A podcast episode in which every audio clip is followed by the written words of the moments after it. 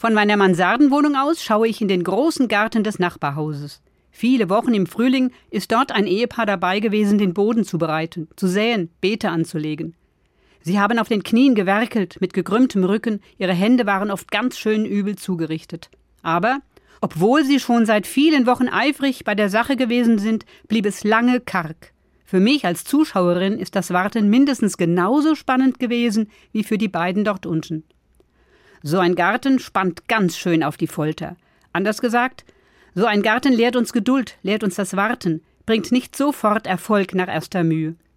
Wir sind es heute gewohnt, auf Knopfdruck über das Internet uns alles sofort besorgen zu können, ganz schnell das zu bekommen, was man sucht. Wir haben das Warten fast schon verlernt, haben verlernt, reifen zu lassen, Zeit zu geben, damit etwas Schönes, Gutes, Sinnvolles werden kann.